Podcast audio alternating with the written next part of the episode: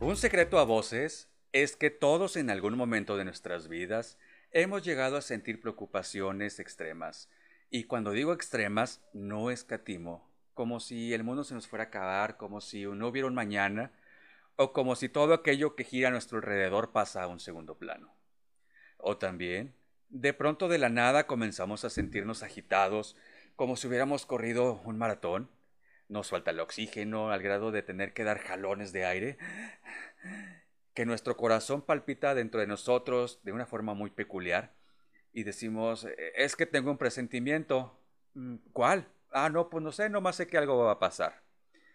En la escuela, los estudiantes, y pasa muy seguido, que una noche antes de, de tener un examen, no pueden dormir. E, es que estoy muy nervioso. normalmente es lo que dicen. Los que somos cabeza de familia, padre o madre, cuando apenas es mitad de quincena ya te acabaste tu sueldo, ya no hay para comer y el refri está vacío, ¿verdad que está grueso? Todas estas situaciones y algunas muchas otras generan en nuestro organismo psíquico y fisiológico un muy famoso trastorno en la actualidad que es el trastorno de ansiedad. Pero aunque parezca, se escuche y se sienta como algo malo, no siempre lo es. Si sientes que estás frente a un problema y no ves por dónde se puede solucionar, tu cuerpo te va a dar esas alertas llenándote de miedo, de inquietud, puedes comenzar a sudar, tus músculos se van a tensar, o si es de noche, no vas a poder dormir por el estado de alerta en el que tu cerebro va a estar activado. El trastorno por ansiedad no es sino una serie de actividades que nuestro organismo desencadena como prevención como preparación para cuando ve venir alguna eventualidad importante, algo que cause peligro o una amenaza a nuestra estabilidad. Las interpretaciones que nuestra mente realiza de nuestra realidad inmediata no son sino recursos que poseemos para enfrentar este tipo de situaciones y de los posibles resultados a los cuales nos podemos enfrentar. Debemos recordar que todas las personas somos seres vulnerables tanto de nuestra mente como de nuestro cuerpo, somos muy dados a acumular pensamientos o comportamientos repetitivos e incluso sistemáticamente, pero sobre todo, autogeneramos consecuencias que nuestra persona, por la intensidad de nuestras percepciones. Y cuando digo percepciones, me refiero a que en ocasiones la sensación de peligro, si no digo que no sea real, pero la mayoría de las veces son imaginarias. Ya vimos en los ejemplos de ansiedad de hace un momento que los principales síntomas son el miedo, el pánico y la tensión, pero no porque percibas peligro quiere decir que tu presentimiento se va a hacer realidad. Los trastornos de ansiedad pueden eh, clasificarse en diferentes tipos o categorías y voy a mencionarles algunos. Las crisis de angustia, o comúnmente conocidos como ataques de pánico, son caracterizados por presentar síntomas temporales, pero intensos. Su punto máximo ocurre dentro de los 5 a 10 minutos posteriores al inicio del ataque. Sus síntomas pueden ser ahogo, dolor abdominal, mareos o incluso vértigo, que es cuando sientes que se te mueve todo el piso. Otro tipo de ansiedad es la agorafobia, y esta se manifiesta cuando estás en lugares donde escaparte te resulta difícil o vergonzoso.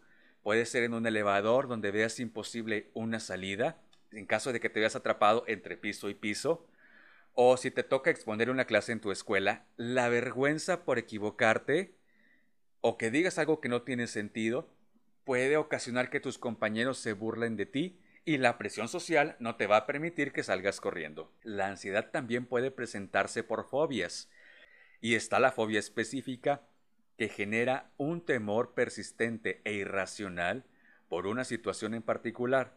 Por ejemplo, el miedo a las arañas. O cuando te toca hablar en público, comienzas a tartamudear, se te van las ideas, batallas para comunicarlas, pero cuando estás con grupos pequeños, tu comunicación es muy fluida. O a nivel social, cuando se expone el miedo al que dirán si hago esto, qué dirán si digo esto. El estrés postraumático también presenta crisis de ansiedad. Este trastorno es detonado por un evento en el cual haya sido participante, haya sido testigo o que simplemente alguien te lo haya platicado, pero el impacto que te ocasiona fue tremendo. suelen tener dificultades para seguir con sus vidas normales, pero con tratamiento usualmente mejoran sus síntomas, que pueden ser desde pesadillas, angustias graves, pensamientos incontrolables, comúnmente es consecuencia de algún accidente. Y así podemos seguirle, pero ahora voy a identificar algunos de los principales efectos orgánicos que provocan la ansiedad dentro de tu cuerpo. El sistema respiratorio puede presentar una dilatación bronquial y un incremento en la hiperventilación. El sistema cardiovascular incrementa tu presión arterial. El sistema sensorial dilata tus pupilas para que estés en un sentido de alerta máxima. Tu sistema endocrino libera adrenalina y noradrenalina, además de que aumenta la glucosa en tu sangre. El sistema digestivo disminuye la salivación y la absorción intestinal. Los trastornos por ansiedad no son exclusivos a personas de cierta edad, de cierta raza o de cierto género.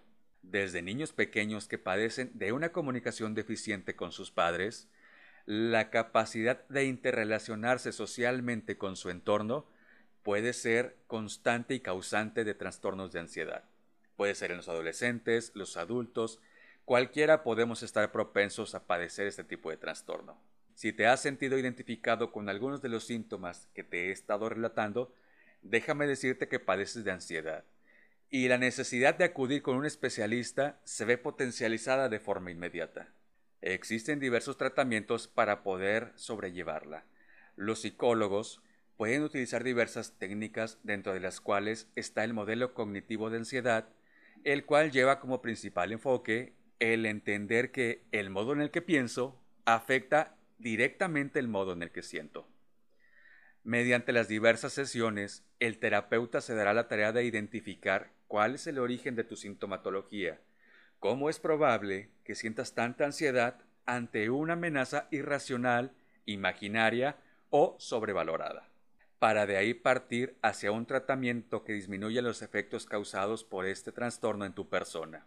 Dentro de las técnicas con lo que un psicoterapeuta puede ayudarte a disminuir los estragos que te provocan este padecimiento están la reestructuración cognitiva, la terapia de resolución de problemas, la terapia de ampliación de conciencia, el automonitoreo o el control de los estímulos. En fin, hay muchas, muchas gamas y muchas herramientas con las que un especialista te puede ayudar. Pero si tu sintomatología es intensa o extrema, lo recomendable es acudir con un psiquiatra para que a la par de un psicoterapeuta se adicionen algunos medicamentos que ayuden a disminuir los síntomas, como pueden ser antidepresivos, buspironas, sedantes, betabloqueadores, entre otros, otros, otros. Aquí hago una aclaración importante y lo digo viéndote los ojos. Si presentas algún síntoma de los que te he platicado, busca ayuda de un profesional. No te automediques, no busques remedios en Internet, no busques remedios naturistas. Tu mente no es un juego y lo que necesita son remedios reales.